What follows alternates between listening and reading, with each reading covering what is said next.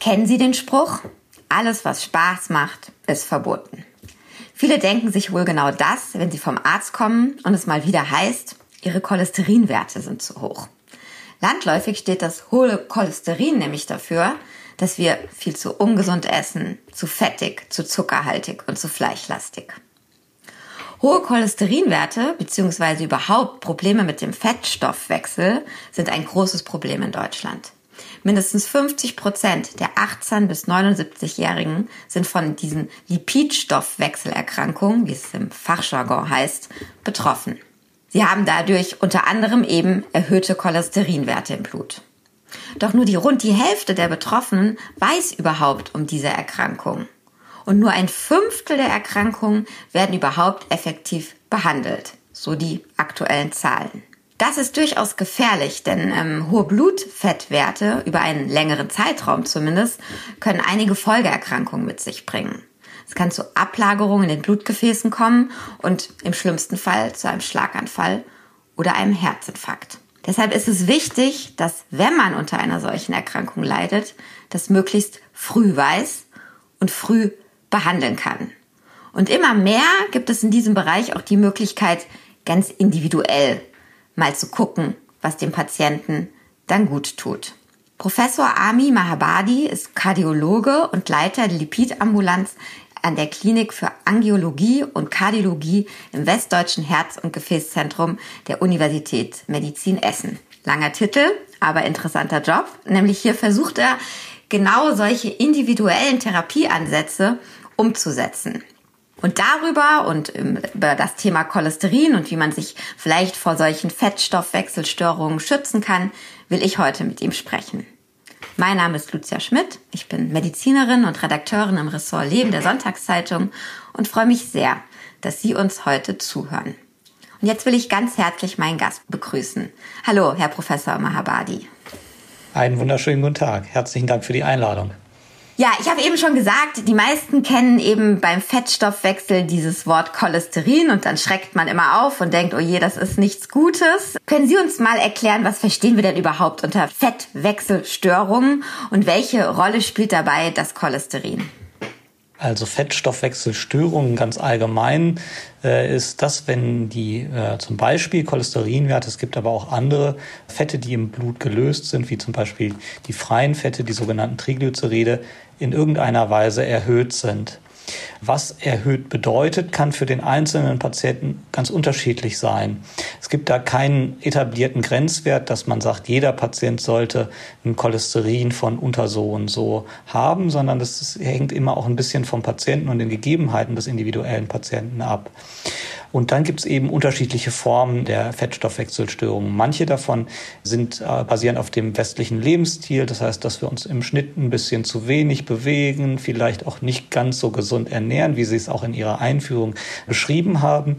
Dann gibt es noch die große Gruppe der Patienten, die sich total gesund ernährt, die auch regelmäßig sportlich aktiv ist, aber trotzdem höhere Cholesterinwerte hat, äh, wo wir von einer genetischen Belastung ausgehen müssen.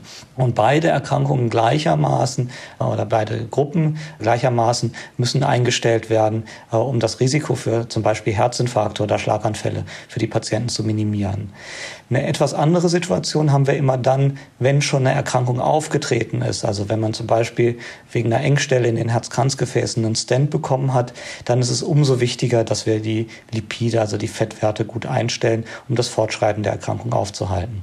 Mhm. Jetzt haben Sie schon gesagt, es gibt im Prinzip zwei unterschiedliche Gruppen von Menschen, die davon betroffen sind. Das heißt, dieses Klischee-Denken, es sind die dickeren Menschen, die unsportlicheren Menschen, vielleicht auch die älteren Menschen, das äh, stimmt so gar nicht, sondern ähm, es geht schon ziemlich quer durch die Bevölkerung. Leider ja. Also wie gesagt, auch, auch der gesündeste Lebensstil schützt leider nicht davor, wenn es in den Genen verankert ist, äh, dass man auch erhöhte Cholesterinwerte hat. Es hilft natürlich. Das heißt, wenn beides zusammenkommt, dann sind die Werte besonders hoch. Und natürlich ist das Risiko, wenn ich mich gesund ernähre, dass ich eine erhöhte oder eine Störung im Fettstoffwechsel habe, äh, natürlich niedriger. Mhm. Jetzt habe ich gesagt, äh, die Zahlen, die man dazu findet, sagen, dass ganz, ganz viele Menschen äh, gar nicht wissen, dass sie eben diese erhöhten Blutfettewerte haben. Woran kann ich denn merken, also jetzt einfach, bevor ich überhaupt zum Arzt gehe und eine Blutuntersuchung mache, dass ich vielleicht ähm, daran leide, dass sich da vielleicht irgendwas in meinen Fettwerten nicht stimmt? Gibt es überhaupt Symptome, die ich als Patient merken kann? Das ist ein sehr, sehr wichtiger Punkt und leider gibt es diese Symptome für die aller, allermeisten Patienten nicht. Das Einzige, wo ich hellhörig werden muss, ist, wenn in meiner Familie, also bei Geschwistern oder Eltern, immer wieder äh, kardiovaskuläre Erkrankungen in einem Familienarm zum Beispiel äh, aufgetreten sind. Wenn der Vater ein Problem hatte, der Großvater und dessen Großvater und so weiter und so fort. Wenn man da eben äh, etwas ableiten kann, dass kardiovaskuläre Erkrankungen bei mir in der Familie vielleicht häufiger aufgetreten sind als in anderen Familien, das kann ein Zeichen dafür sein, dass vielleicht auch eine genetische Störung in der Familie vorliegt. Und dann sollte ich besonders früh testen testen, ganz besonders dann, wenn eben bei den Angehörigen auch bekannt ist, dass da die äh, Fettwerte nicht gut eingestellt sind. Es gibt bei Patienten mit äh, extremen Formen der Fettstoffwechselstörungen manchmal auch Hauterscheinungen, wo man so zum Beispiel unterm Auge oder auch am Ellbogen Fettablagerungen hat. Das ist aber eine absolute Sonderform. Und leider bei den meisten Patienten gibt es keine Frühwarnsymptome für eine Fettstoffwechselstörung. Kardiovaskulär erklären wir vielleicht nochmal ganz kurz, das ist eben, wenn in der Familie besonders häufig Schlaganfälle, Herzinfarkte, ähm, Angina pectoris, ähm, ja, verstopfte äh, Gefäße vorkommen, so, ne? Das ist genau. das, an was man dann denken muss. Das ja. heißt, ähm, Sie haben gesagt, ähm, das zeigen dann am Ende nur die Werte. Da bleibt mir also nur der Gang zum Hausarzt und dann eine Blutuntersuchung und das möglichst jährlich. Oder gibt es noch speziellere Untersuchungen ähm, in so einem Fall? Äh, also jährliche Untersuchungen sind gar nicht notwendig. Es ist wichtig, dass man ab einem gewissen Alter, das kann für Männer zum Beispiel ab dem 45. Lebensjahr und für Frauen ab dem 50. Lebensjahr, die Frauen sind glücklicherweise häufig etwas später betroffen von den Erkrankungen, einmalig zum Hausarzt geht und einmal das kardiovaskuläre Risiko, also das Risiko für Herzinfarkte und Schlaganfälle zum Beispiel, ermitteln lässt. Und dann gehört eben eine Bestimmung der Cholesterinwerte und der freien Fette auch dazu. Und wenn die in Ordnung sind, dann muss das auch gar nicht jährlich kontrolliert werden. Das kann dann der Hausarzt gemeinsam mit dem Patienten entscheiden. Wichtig ist, dass wir die Patienten identifizieren, wo eben ein Problem vorliegt, dass man da eben weiter tätig werden äh, kann. Eine kleine mhm. Ausnahme von diesen Altersgrenzen, die ich gerade genannt genannt hatte, sind eben die Familien äh, mit einer sogenannten familiären Hypercholesterinämie. Das sind äh, Familien, wo aufgrund einer genetischen Störung extrem hohe Fettcholesterinwerte auftreten. Da ist es wichtig, dass man die Patienten so früh wie möglich, gegebenenfalls auch noch im äh, Kindesalter, erkennt äh, und dann auch medikamentös therapiert, weil sonst das Risiko für äh, Erkrankungen sehr, sehr hoch ist im Laufe des Lebens. Jetzt gehen wir mal davon aus, man war beim Hausarzt und ja, die Diagnose steht, man hat eben eine solche ja, Fettstoffwechselstörung. Vielleicht können Sie da so ein bisschen mal sortieren. Wie sieht denn dann die Therapie aus? Ich habe schon gesagt, Sie beschäftigen sich auch damit, eben individuell zu gucken. Gibt es dann Standardmedikamente? Gibt es bei den genetischen sozusagen Vorerkrankten andere Therapie bei Jungen, bei Alten etc. Also wie kriege ich, äh, komme ich an meine perfekte Therapie dann? Ja, wir müssen einmal unterscheiden zwischen Patienten, die bisher gesund sind und noch keine Erkrankung des Herz-Kreislauf-Systems hatten und den Patienten, die schon zum Beispiel eine koronare Herzerkrankung oder eine Schaufenstererkrankung haben. Fangen wir erstmal an mit den Patienten, die noch keine Vorerkrankung haben. Und da ist es ganz wichtig, dass wir einmal schauen, wie hoch ist denn das Risiko des individuellen Patienten, dass sich in den nächsten zehn Jahren zum Beispiel so eine Erkrankung manifestieren kann. Da gehen dann die Cholesterinwerte zum Beispiel ein, aber auch der Blutdruck, ob der erhöht ist oder nicht und ob andere Risikofaktoren Risikofaktoren wie zum Beispiel eine Zuckererkrankung oder ein Rauchen vorliegt. Und dann kann man eben für den einzelnen Patienten bestimmen, wie hoch ist das Risiko und was ist der Nutzen, wenn wir jetzt die Cholesterinwerte intensiv einstellen. Und äh, in der Primärprävention kann man zum Beispiel mit dem Patienten besprechen, wenn da insbesondere auch im Lebensstil, also in der Ernährung, in der körperlichen Aktivität Optimierungsbedarf besteht und der Patient auch offen dafür ist, dass man diesen Weg zuerst äh, einschlägt. Das heißt, dass man mit dem Patienten über gesunde Ernährung spricht, dass man vielleicht ein Konzept für eine äh, körperliche Aktivität festlegt, wie das kann man machen, was passt in den Alltag des Patienten und so weiter und so fort. Und Therapieziele gemeinsam mit dem Patienten definieren definiert. Was dabei ganz wichtig ist, ist, dass wir mit dem Patienten gemeinsam besprechen müssen, dass das eine, wenn wir eine medikamentöse Therapie einleiten, dass das eine Therapie ist, die ich schon heute einnehmen muss, aber dass dafür, dass ich in den nächsten zehn Jahren mein Risiko für eine mögliche Erkrankung senke. Das heißt, es ist etwas, was letzten Endes auch nicht ohne die äh, den Konsensus, also die, die Zustimmung des Patienten geht. Deswegen ist das gemeinsame Gespräch mit dem Patienten und auch die, die, das Ausloten des individuellen Nutzen des Patienten einer solchen Therapie entscheidend. Und dann kommen auf der anderen Seite natürlich die Patienten, die schon eine Erkrankung haben. Ganz viele kennen den Begriff eben der Statine bei dieser Therapie, die sozusagen, ich glaube, das ist eine ganz alte, altes Medikament, was aber immer noch angewendet wird. Ich wollte nur dazwischen fragen, ob das auch noch eine Rolle spielt. Aber Statine äh, gibt ja verschiedene Statine und die setzen wir seit äh, Jahrzehnten in der lipidsenkenden Therapie ein. Und die Statine sind immer noch auch der Grundpfeiler der Therapie und äh, für die meisten Patienten auch absolut ausreichend. Die Statine haben manchmal nicht den allerbesten Ruf in der Gesellschaft, was eigentlich, wenn man sich die vielen und zahlreichen Daten und Studien, die zu Statinen durchgeführt äh, wurden, anguckt, nicht richtig nachvollziehbar sind. Das sind im Schnitt gut verträgliche Medikamente, die sehr, sehr effizient die Blutfettwerte und damit auch das Risiko der Patienten senken. Was man sagen muss, ist, dass wir heute moderne Statine zur Verfügung haben, die auch von der Krankenkasse in gleichem Maße übernommen werden wie die älteren Statine, die quasi aus dem Patentschutz rausgefallen sind.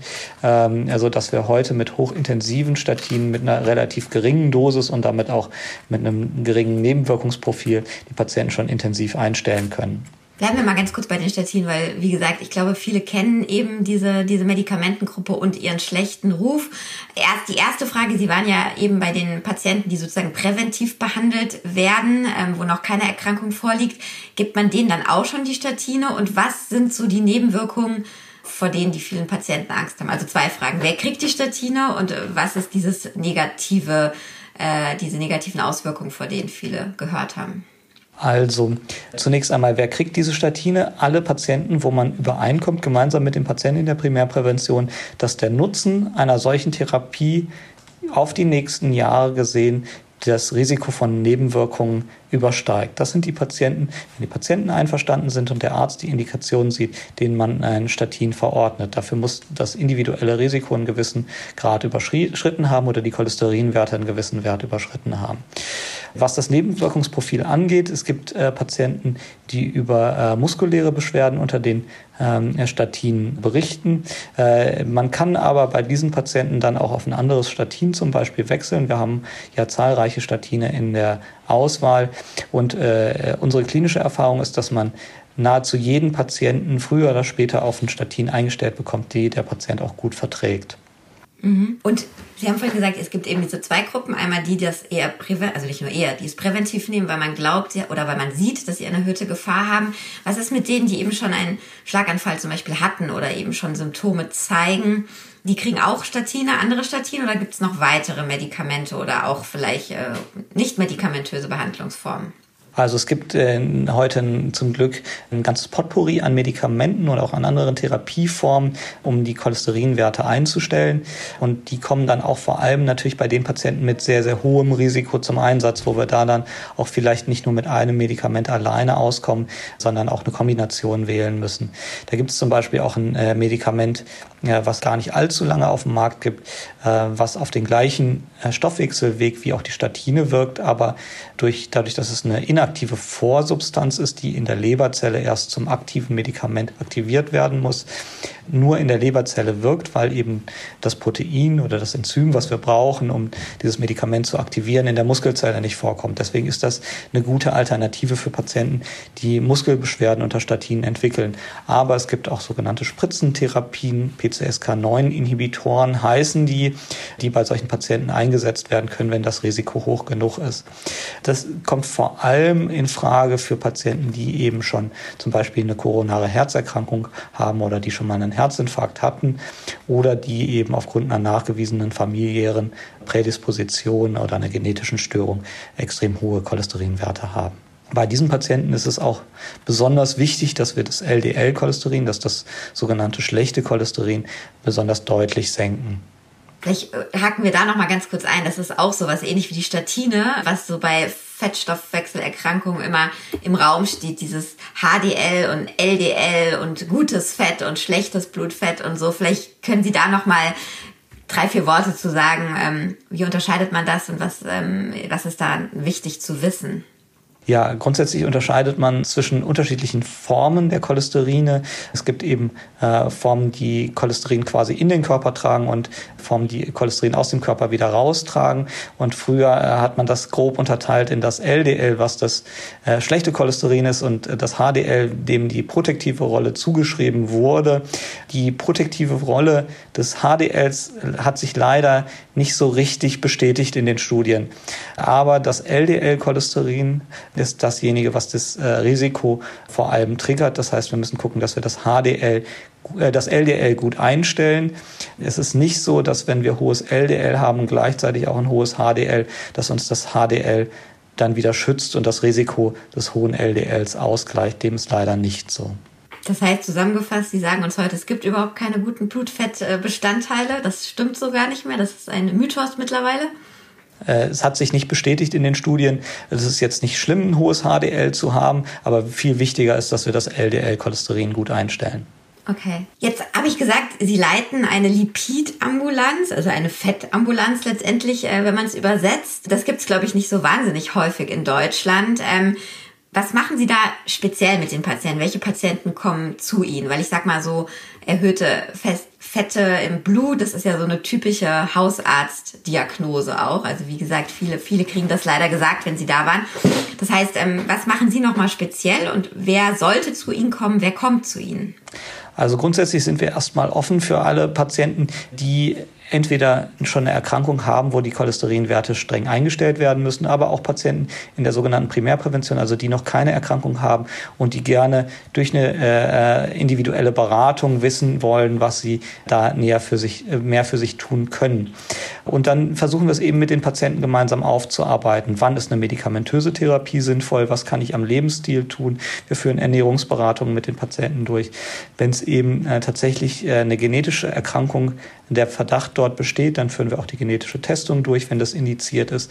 Und wir betreuen die Patienten so lange, bis wir gemeinsam eine Therapie gefunden haben mit dem Patienten, wo der Patient gut mitleben kann, aber auch das individuelle Risiko hinreichend eingestellt ist. Das ist das letzten Endes, was wir im Potpourri den Patienten anbieten bei uns in der Ambulanz. Das sind zum einen natürlich viele Patienten, die erhöhte Cholesterinwerte haben. Das sind aber auch andere Fettstoffwechselstörungen, wie zum Beispiel erhöhte freie Fette, die sogenannte Triglyceride aber auch, ähm, was jetzt in den letzten Monaten auch noch mehr an Awareness gewonnen hat, insgesamt in der Literatur und auch bei einigen Patienten, das sogenannte Lipoprotein klein a. Das ist ein genetischer Risikofaktor, den man einmal im Leben bestimmen sollte beim Patienten, um ein zusätzliches Risiko äh, zu identifizieren. Und auch äh, da kommen Patienten zu uns, die eben ein erhöhtes Lipoprotein klein a haben und wissen äh, wollen, was man damit machen kann, was sie sich selbst Gutes tun können, um Ereignisse in der äh, Zukunft zu verhindern. Und es können aus ganz Deutschland Leute zu Ihnen kommen und es zahlen auch die Kassen. Also Sie müssen einfach überwiesen werden oder ist das irgendwie eine private Ambulanz?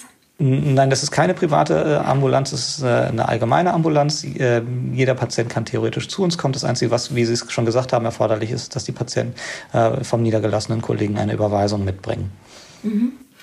Jetzt haben Sie eben ein paar Mal gesagt, die Patienten kommen und wollen wissen, was sie sozusagen für sich tun können, wie sie sich ähm, individuell noch mal schützen können. Ähm, vielleicht noch mal ganz zum Abschluss. Was kann ich denn eben tun, was nicht mit Medikamenten zu tun hat. Ist es dieses berühmte Frühstücksei, was ich nicht esse? Ist es die Joggingrunde?